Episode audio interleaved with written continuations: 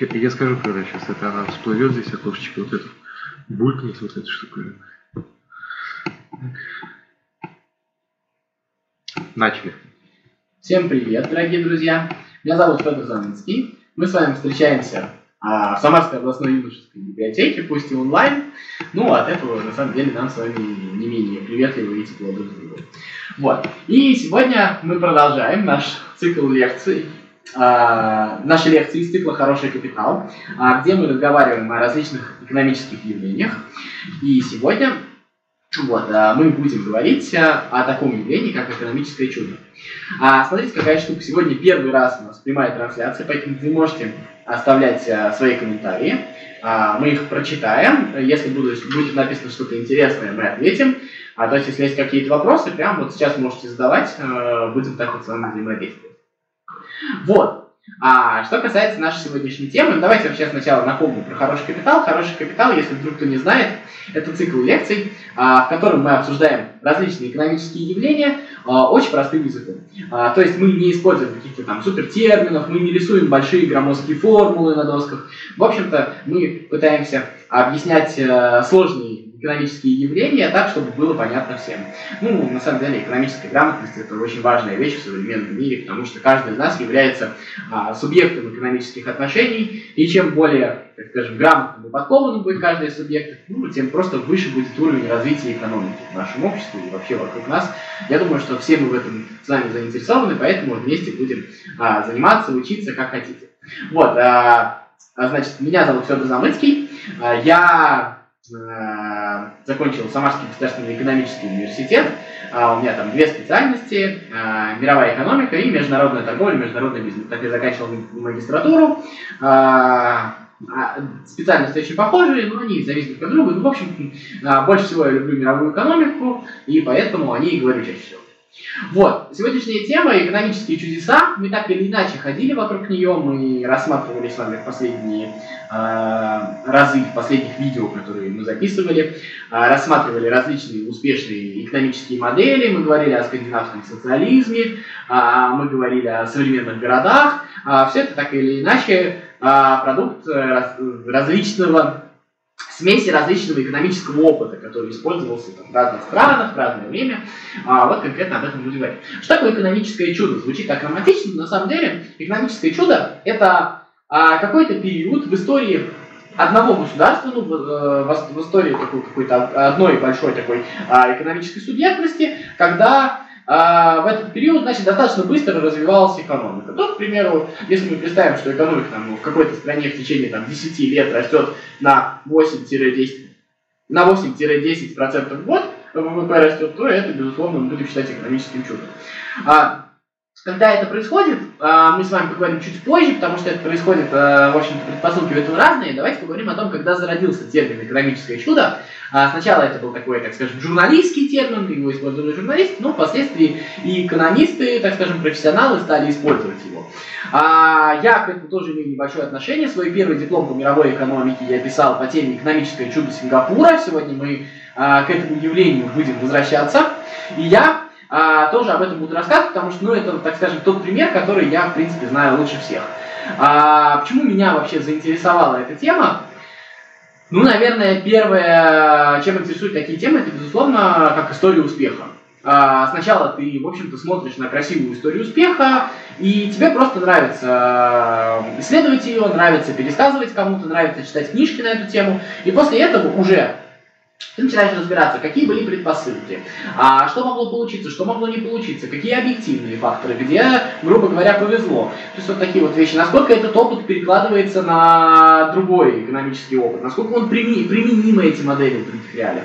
То есть, и вот обо всем об этом начинаешь думать, и ты понимаешь, то, что само по себе это явление, во-первых, оно э, происходило не единоразово, потому что, хоть мы и говорим экономическое чудо, наверное, сегодня мы можем говорить о некой системе экономических чудес, потому что это вещи, которые а, происходят с завидной регулярностью в мировой экономике, и поэтому мы можем э, наблюдать их достаточно часто, а раз мы можем наблюдать, значит, так или иначе мы можем делать вывод.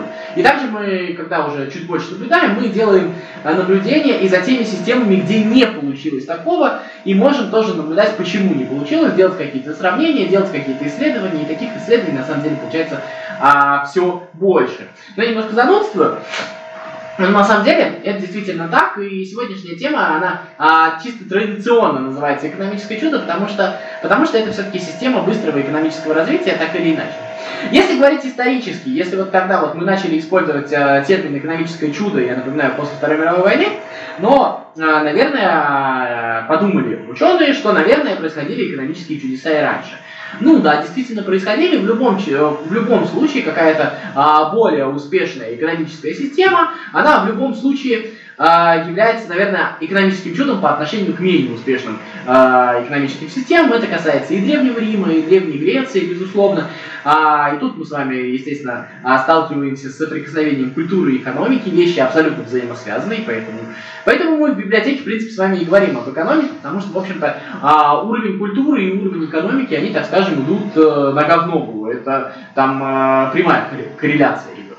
Вот. А, ну, наверное, из более близкого к нам периода это Голландия 16 века, это тот самый знаменитый порт Антвертон.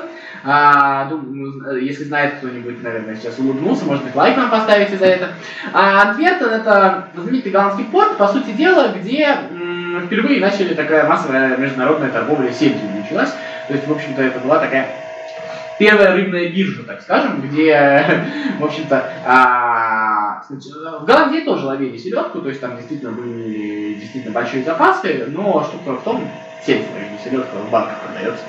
Вот. А, но штука в том, что впоследствии там образовался достаточно большой рынок, и другие поставщики, в том числе, кстати, из Испании, а Голландия на тот момент была испанской колонией, в общем, там были достаточно сложные отношения. Тогда как раз а, были испанские экспедиции, экспедиция тоже была, а, испанские экспедиции в а, Северную Америку.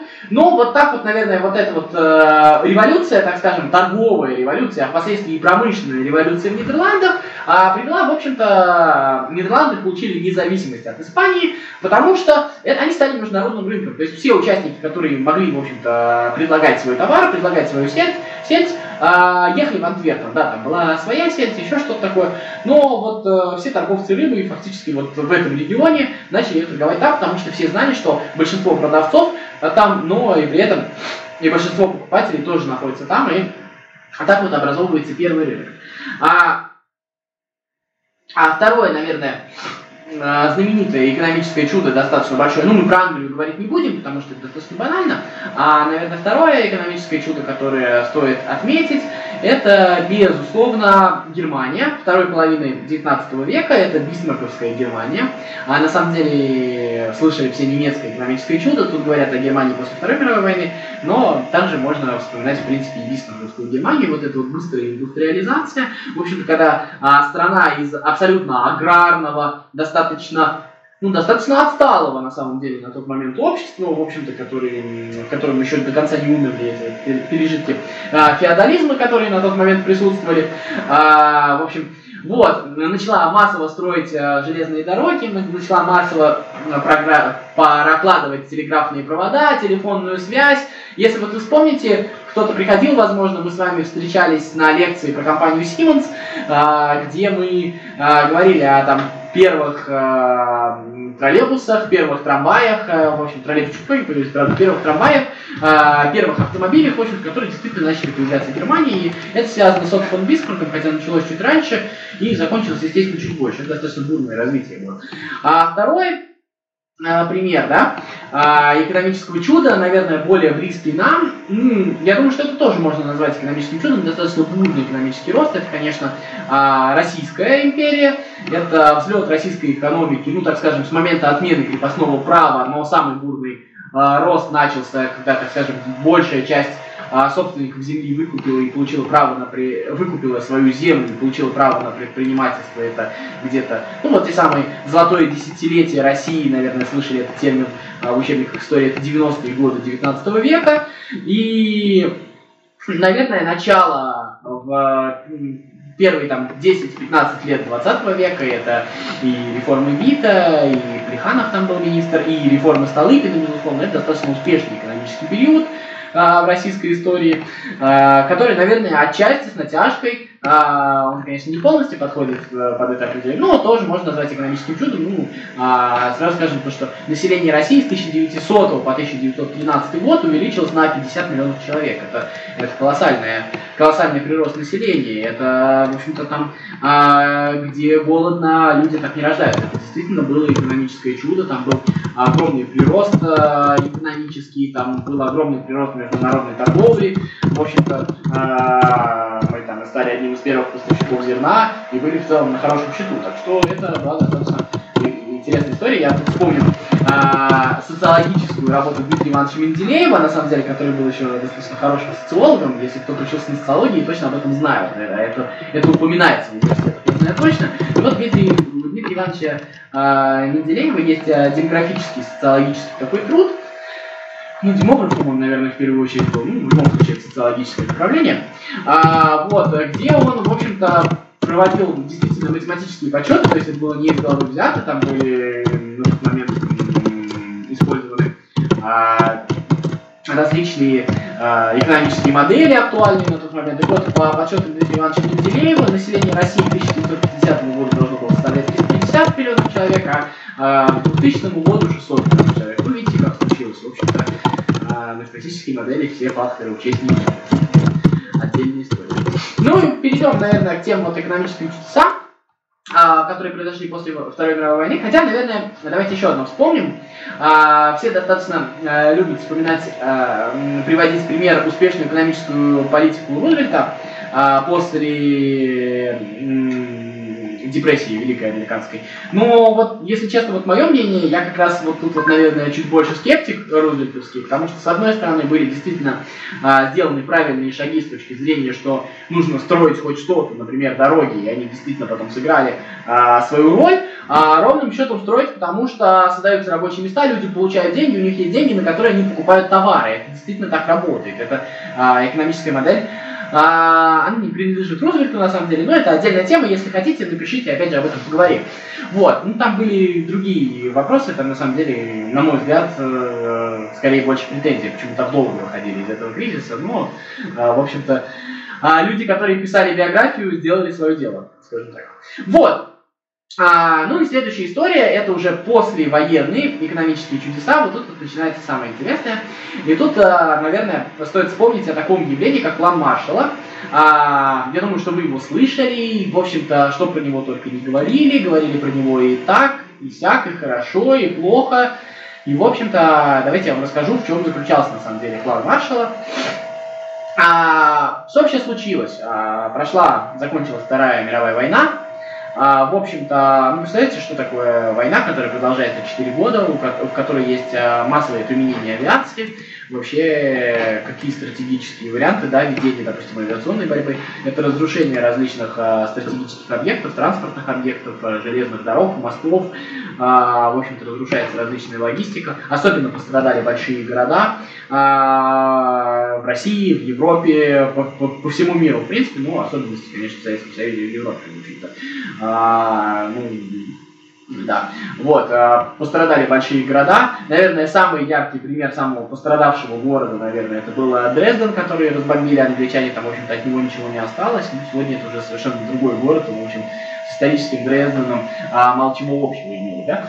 Вот, и, значит, э, нужно как-то это все восстанавливать, потому что, с одной стороны, есть небольшие города, небольшие поселения, которые вроде бы, а, у них там остались какие-то предприятия, они исторически, они, точнее, от войны чуть меньше пострадали, чем большие города, но, безусловно, как бы маленькие города, они в любом случае нуждаются в больших торговых центрах, нужно как-то реализовывать свою продукцию.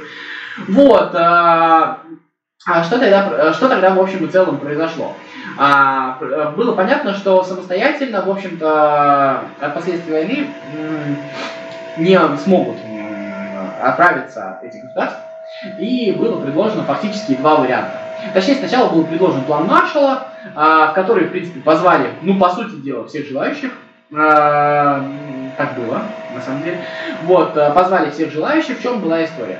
А США и Канада действительно инфраструктурно, инфраструктурно а пострадали меньше, чем э, э, страны э, Восточной Европы в особенности, Центральной Европы, да, там э, Франция, Германия.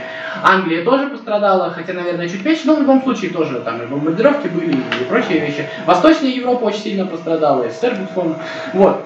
И что происходило на тот момент? А, естественно, а, в чем был интерес э, США и Канады? Ну, кроме, конечно, интереса с точки зрения как бы, политического влияния, о котором пусть говорят э, специалисты в другой области, а, но с экономической точки зрения а, у США была очень развитая промышленность, которая в общем и целом на тот момент была нацелена на экспорт. То есть они действительно производили различные товары.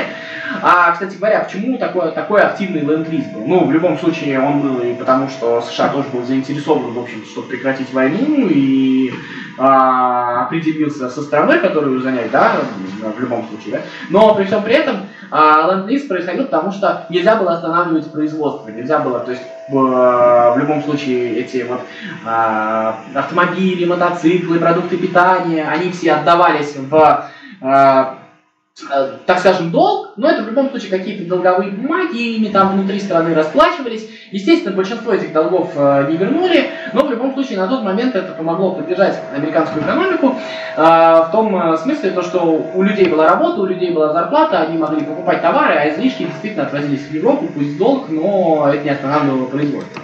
И дальше, в любом случае, американцам, канадцам нужны были рынки сбыта а, для того, чтобы сбывать свою продукцию. И они предложили такой план. То есть они предложили финансировать а, восстановление, естественно, по своим правилам, финансировать восстановление стран, пострадавших от Второй мировой войны. А, естественно, на тот момент уже конфронтация между Советским Союзом и США началась ну, как бы чуть более серьезная, и Советский Союз предложил свой план восстановления, и, в общем, не будем разбираться в политических причинах, случилось так, то, что планом Советского Союза э, воспользовалась вся Восточная Европа, до Восточной Германии, Польша, Чехия, э, в общем, Югославия, да, а планом э, Чехословакия, вот, э, Венгрия, э, Болгария, вот, планом Маршала воспользовалась вся Западная Европа, начиная с Западной Германии, наиболее пострадавшей, начиная с, Италии, которая была очень сильно пострадала, Греция, кстати говоря, а, вот, ну и в меньшей степени Франция, Англия. Вот, что происходило дальше? Вот, что подразумевал, точнее, этот план Маршала? Ну, в общем-то, а, они а, восстанавливали а, европейскую экономику, а, естественно, там были протекционистские меры, благодаря которым, естественно, когда а, Западная Германия или Франция для восстановления своей экономики а, получала деньги от американцев и могла покупать только американский, а не, к примеру, польский уголь. Естественно, об этом там многие говорят, что это не по рыночному, да, наверное, не по рыночному, но с другой стороны, если уж брали у них деньги, то и покупают уголь, в этом, наверное, тоже есть смысл. Ну вот происходил вот такой вот процесс. А, в общем-то, а, что получалось? А, получалось то, что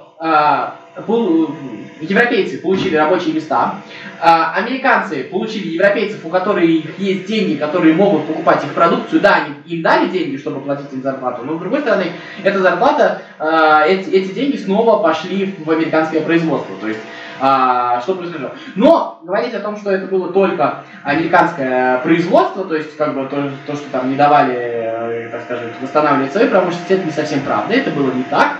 А, что происходило? А, смотрите, давайте первое экономическое чудо, достаточно знаменитое, которое рассмотрим, это итальянское экономическое чудо. А, достаточно интересная вещь. А вот давайте представим себе, что такое Италия. Италия это вообще достаточно долго, еще после того, как в общем Германия сделала свой индустри... индустриальный прорыв во время Бисмарга, да, о том, о чем мы говорили. Италия достаточно долго аграрное государство, у которого, в общем, достаточно примитивные а, экономические отношения, а, достаточно развитое сельское хозяйство до войны, ну, естественно, которое после войны пострадало, и, в общем-то, низкий уровень образования населения, если хотите, это тоже важно. А, что происходит? Вот а, начинает применяться план Маршалла, и, и Италия из аграрной индустриальной страны превращается в индустриальную страну.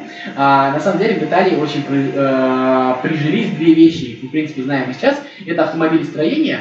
То есть а, это мы сейчас с вами вернемся. В конце, почему? Ну, вот, когда закончим про все экономические части разговаривать, мы с вами вернемся. К вопросу почему. Вот, а, прижилось а, автомобилестроение, и прижилось вот эти вот те самые модные дома различные, то есть у них получилось а, делать элитную одежду, элитную обувь, элитные сумки, то есть вот, и на этом а, страна начала развиваться, там а, с какого там, с 52 по 73 год, там средний уровень прироста ВВП 7,5%, поверьте, а, для мировой экономики это огромный цифры. Это на протяжении 21 года. А, там, автомобильная промышленность, например, в 1957 году выросла на 89%. Это колоссально. Кроме всего прочего, тут же нужно не только в количественном отношении считать, но и нужно считать в качестве этих товаров. Ну, то есть, а, если там была какая-то в Италии а, модель производства автомобилей, ну, сами понимаем, какие это были автомобили. Посмотрите, что произошло после э, всего этого, да, мы там знаем с вами Феррари, мы знаем Lamborghini, мы знаем Fiat, да, народную машину, но машину, которая, в общем-то, модель достаточно долго жила, еще в 70-е годы в Советском Союзе, в общем-то, с Fiat делали Жигули э, советские. Это тоже, это тоже важно, это интересная вещь. Вот. А, Безусловно, нужно вспомнить про Италию, э, наверное, долго говорить не будем. Безусловно, нужно вспомнить западно-германское экономическое чудо. А, именно западно-германское, потому что так получилось, то, что а, тоже Эрхард был в то время премьер-министр, министр экономики. В, в чем там э, заключалась история? В общем-то, история заключалась в том, что на самом деле, наверное, Германию отчасти завалили деньгами, но, понимаете, Германия, с одной стороны, получила э, больше всех репараций, ну, по-моему, на втором месте после Англии, если я не ошибаюсь. Ой, каких репараций? Больше всех вот по плану маршала денег, но при всем при этом Германия продолжала платить репарации, то есть была такая экономическая валюта, при которой на самом деле исполнялись все экономические обязанности. А, получали репарации и Франция, и Англия, и СССР на тот момент, то есть все страны получали с Германии репарации. Германия а, огромную часть из тех денег, которые получала по плану маршала, если вообще не большую, а, выплачивала. И в этом смысле, когда вот под таким углом смотришь на немецкое экономическое чудо, становится ну, еще более интересно, потому что это не просто то, что а нам дали деньги, мы все построили. Потому что, в общем, все деньги, которые дали, все они выплачивали на тот момент в качестве наказания. И в тот момент действительно тоже начала развиваться автомобильная промышленность. Ну как начала развиваться? У Германии-то были предпосылки к автомобильной промышленности, безусловно. Начала развиваться электроника различная, а, кстати, так же, как в Италии. Ну, естественно, начали появляться рабочие места. В тот момент начали в Германии снова возобновили добычу угля, а, что на тот момент которая на тот момент была прекращена. Это, кстати, первый уголь, не американский, который в тот момент продавался по всей Европе. То есть это а, достаточно такая интересная вещь. Ну и в Германии первые появляются, а, так скажем, возобновляются послевоенные вот эти вот а, представления о соцобеспечении, о пенсиях, о всяком прочем. Ну и уровень жизни а, действительно растет, появляются там премиальные автомобили или еще что-то такое. Вот. А, то есть э, у Германии показатель такой 8,2% с, начиная с 49 по 71 год. А когда закончился план Маршалла? Ну, еще есть Греция.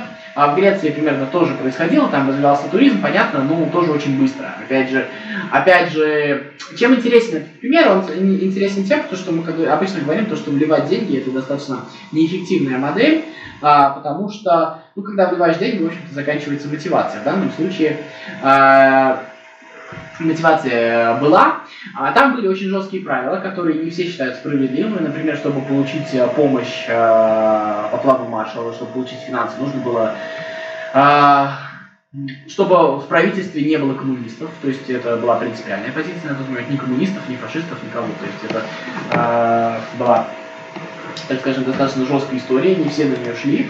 А, нужно было, естественно, развивать институты, естественно, был большой там, контроль за выборами, за всякой прочей историей. В общем, а, как бы вопрос независимости этих стран, он тоже на тот момент поднимался. Но, безусловно, экономический рост, он э, тоже, так скажем, а, ведет к ощущению независимости, к тому, что участники процесса, в общем-то, хотят, когда у них есть деньги, а, сами распоряжаться, так как пожелают. И что происходит? А, произошел кризис 65 года. А, как он произошел? В общем-то, Франция была первой страной, а на тот момент э, действовал золотой стандарт. Если кто-то опять же помнит, у нас была лекция про денежные стандарты. А, может быть, когда-нибудь ее повторим. Вот, на тот момент действовал золотой стандарт, то есть все деньги, которые существовали в тот момент, они так или иначе были обеспечены золотом, хотя бы отчасти. И что произошло? А, подошел американский корабль, в общем полностью нагруженный долларом, долларами к американским берегам, и они попробовали, по потребовали золото взамен. Естественно, не все деньги были обеспечены золотом. Это то, что ну, так скажем, не очень грамотные экономисты называют экономический пузырь. А, э, так скажем, э, грамотные экономисты называют это финансовым э, бонусом за доверие. И поэтому, кстати, вот про доверие наша ближайшая встреча, ближайшая лекция а, тоже послушайте будете. Вот, в общем, и в тот момент, естественно, произошел кризис, доллар очень сильно обвалился, и начали возвращаться к своим национальным валютам. После этого, естественно, нужно было как-то сохранить единую европейскую модель. После этого появляется еврозона и первые намеки на появление евро и единой европейской валюты, которая окончательно станет официальной единой европейской валютой только в 99 году, я напомню. Вот. А, как, как США вышли из того кризиса, ну, это как к нашей теме отношения не имеет, но они отказались от золотовалютного стандарта и перешли, в общем-то, на нынешнюю финансовую систему. А, опять же, отошлюсь к нашей лекции про финансовые системы. Дальше. Что происходило дальше? А, а экономические чудеса, которые дальше а, нужно посмотреть. А, от Второй мировой войны, так скажем, в западной части Европы мы уйдем и переместимся немножко в другой регион. А, мы сейчас с вами рассмотрим Африку и Азию. А, в Африке не было экономических чудес, а, в Азии были экономические чудеса, а, но в чем схож этот процесс? Это, в общем-то, тот пример, как разные страны использовали один и тот же процесс, процесс по-разному. Что происходило? Происходило на тот момент следующее. Из Япония, отдельная история, сразу скажу, в Японии все действовало чуть позже, но по плану Маршалла, то есть там была история, как в Европе, ее мы сейчас проводить не будем. Мы сейчас поговорим о а, Сингапуре, чуть позже Китае и, наверное, Южной Корее чуть затронем. Вот. А что происходило? А, на тот момент, а, в общем-то, после Второй мировой войны а, стал вопрос о эффективности содержания колоний для больших государств. В общем-то, в этом смысла не было, потому что, в общем-то, доход от них был не так велик, потому что, в принципе, можно было торговать, уже достаточно развитая мировая торговля была, было не обязательно обладать этими ресурсами, можно было, в общем-то, покупать эти ресурсы и перерабатывать их у себя, и никакой проблемы с этим не было, и содержать целые страны за свой счет, это, в общем-то, ну, экономически было невыгодно, и поэтому а, основные а, владельцы колоний англичане, в первую очередь, начали постепенно уходить из своих колоний, и из африканских, и из азиатских. Они уходили достаточно долго, если вы вспомните, то окончательно там независимый Гонконга, это 2002 год. Вот, а, то есть а, был доста- достаточно такой сложный процесс, но вот он начался в конце 50-х, начале 60-х. И первое государство, о котором мы говорим, это Сингапур. Это маленькое государство, а, государство, город, остров такой, а, в общем-то, который находится между Малайзией и Индонезией, достаточно скажем так, дикие и неприветливые государства. А Сингапур был, в общем-то, сам ничего себе не представлял, он был такой остров, пустырь. А, там добывали нефть и, в общем-то, ее переправляли, сравнительно дешевую нефть, ничего из этого хорошего. Естественно, не было, там очень грязно было. А, как случилось? А, на самом деле, все вот эти вот люди а, азиатские, творцы экономических чудес азиатских, они, естественно, учились, а, поскольку на тот момент были колонии английские, колонии английские, они все учились в английских университетах, и вот наш герой, наверное, я немножко с восхищением буду говорить, потому что мой любимый политический деятель, наверное, в истории, это Ли Куан Ю, а, президент Сингапура многолетний. А что с ним происходило? Что происходило? В общем-то, он появился в Сингапуре, и так получилось, что на очередных, так скажем, выборах ну, он оказался, правителем Сингапура, если хотите, можете почитать как, на это уже время тратить не будем. Ну вот, что происходило? А, естественно, он получил страну, ну, представляете, в общем-то, если кто-то представляет, что такое сегодня Сингапур, то на тот момент в Сингапуре, в общем-то, а, была речка Вонючка, как писал Ли Ю в своих мемуарах, кстати, рекомендую их прочитать. И коровы ходили по городу, оставляя свои экскременты, в общем на каждом шагу. И культура жителей того Сингапура, она, в общем-то, была невелика. А, первое, с чем приходилось бороться Ли Ю, кстати, достаточно жесткий был правитель, можно сказать, что авторитарный, в общем-то, было много претензий там, различных правозащитников, что-то такое. Но, в общем-то, там достаточно жестко я бы даже сказал, насильно прививали ну, некие такие ценности. Ну, например, а, была целая правительственная программа по... А, то есть людей учили а, то, что нельзя лепить жвачку где попало. Это была огромная проблема. Вообще китайцы, так скажем, азиаты, азиатские люди очень сильно любят лепить жвачку, где попало. Была, была такая проблема. В общем, там за это ввели большие штрафы, вплоть до, там, вплоть до тюремного срока, представляете? А вторая история, что, в общем-то, вот с этими коровами объявили, что все, кто в общем-то, не уберет, то она сразу становится государственной собственностью. То есть достаточно жестко А третья история, естественно, это было такое представление похоже на наше, когда считалось то, что, в общем-то, если я имею автомобиль, то я имею право на все. А на тот момент количество автомобилей увеличивалось, потому что уже пошел процесс экономического роста, и, соответственно, увеличилось количество пробок, увеличилось количество загрязнений там. В общем-то, были такие драконовские меры. В общем, машину нужно было менять не, реже, не реже, чем раз в 10 лет. То есть машин старше 10 лет в какой-то момент не оказалось. В машине в час пик нельзя было ездить одному. То есть вот такие вот прям вот а, лезли фактически в личную жизнь к людям. Естественно, естественно, поскольку, в общем, выборы конкурентные и так скажем, а, коммунистическая пропагандистская машина достаточно сильно работала, а, очень Э, жестко расправлялись с коммунистами. Естественно, это, в общем-то, вызывало огромные вопросы и у советских, и у европейских, подчеркиваю, правозащитников, там было много. Но самое большое, чего опасался Ли Куан Ю, он, конечно, полностью опасался того, что уйдут англичане. Потому что на тот момент маленькое государство Сингапур, в общем-то, ничего не могло противопоставить а ни Малайзии, ни Индонезии, огромным странам, да и Китай, в общем-то, тоже был прав на эту кусочек отхватить. Все-таки нефть там была. Вот, он по-разному уговаривал англичан, дотянул до 73 года, ну, в общем, была прекрасная история. А, и вот тут мы приходим, почему там а, итальянцы стали строить автомобили, стиральные машины, немцы тоже, а греки занялись туризмом, потому что ну, возник вопрос, что нужно делать, э, как бы, на чем зарабатывать деньги. Ну, нефть, понятно, есть, но что еще нужно делать?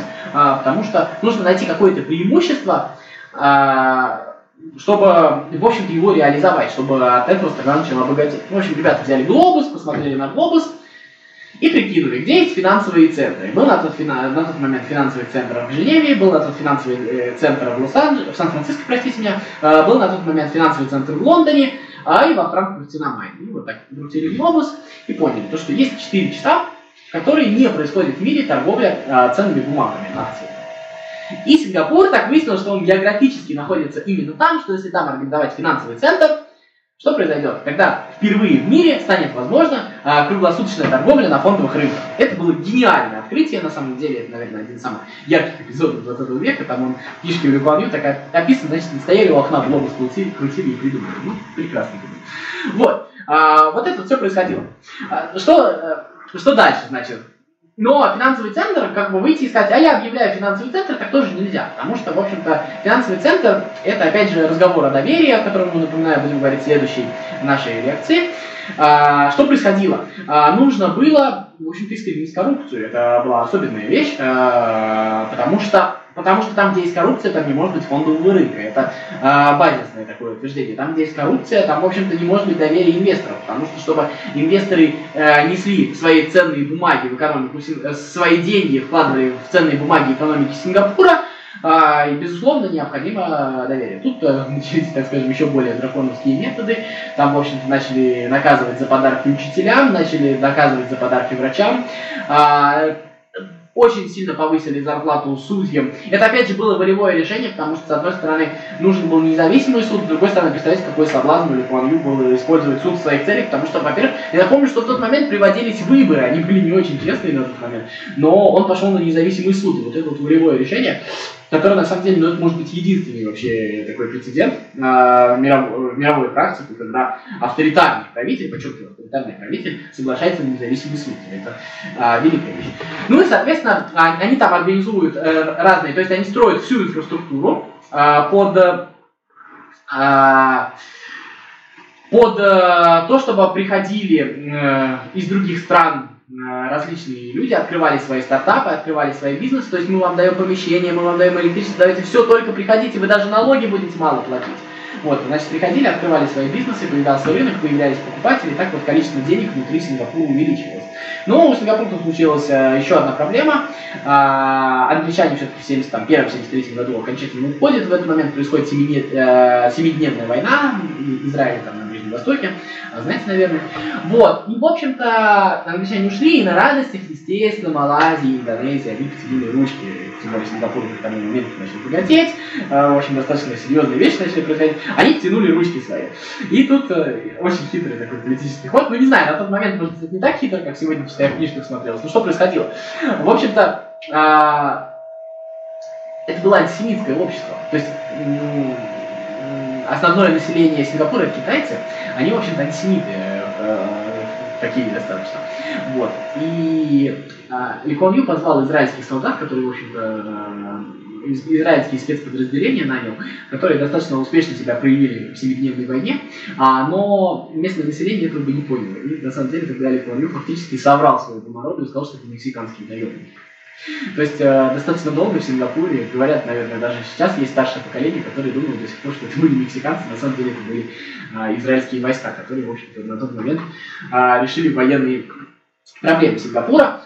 Вот, а, параллельно с этим, естественно, нужно было настроить инвестиционный климат, нужно было э, привлекательность увеличить, поэтому нужно было вот из этого вот города э, такого грязного, такого не очень приглядного строить что-то красивое. И, а Сингапур это же такой там климат, там ничего не там одни сорняки растут, ничего там хорошего. Начали со всех концов света вести различные растения, то есть такой новый ковчег ботанический был там, да.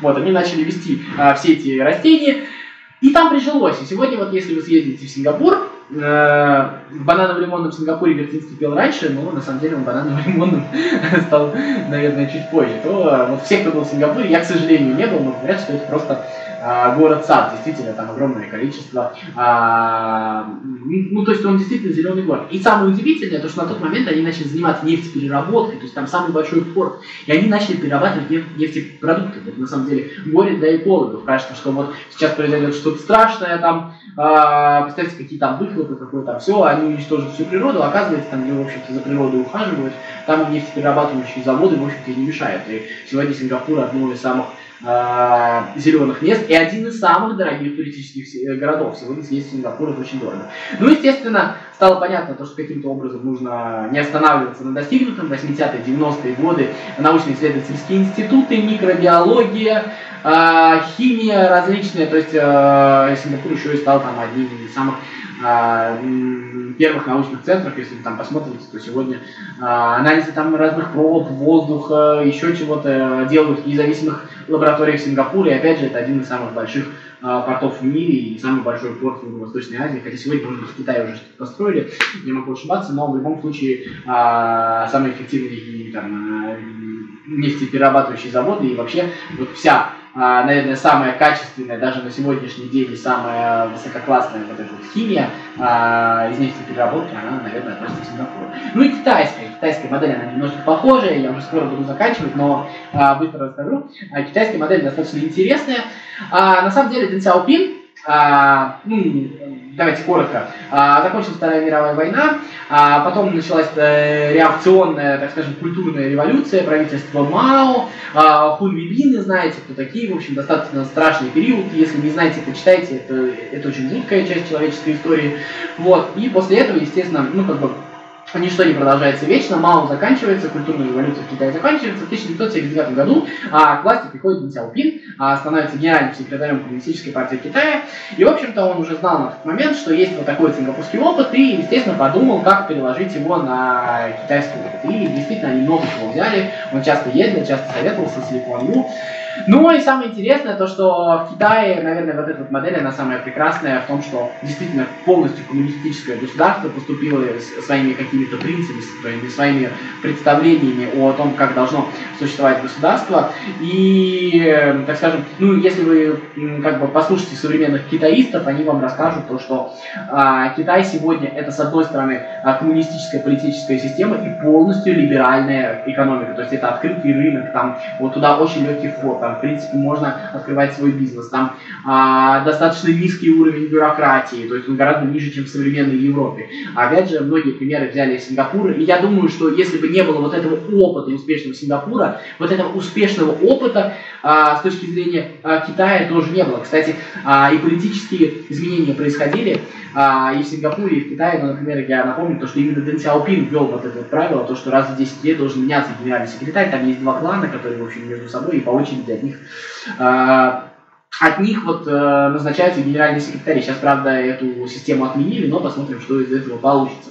Ну и современные экономические чудеса тоже нужно пару слов сказать.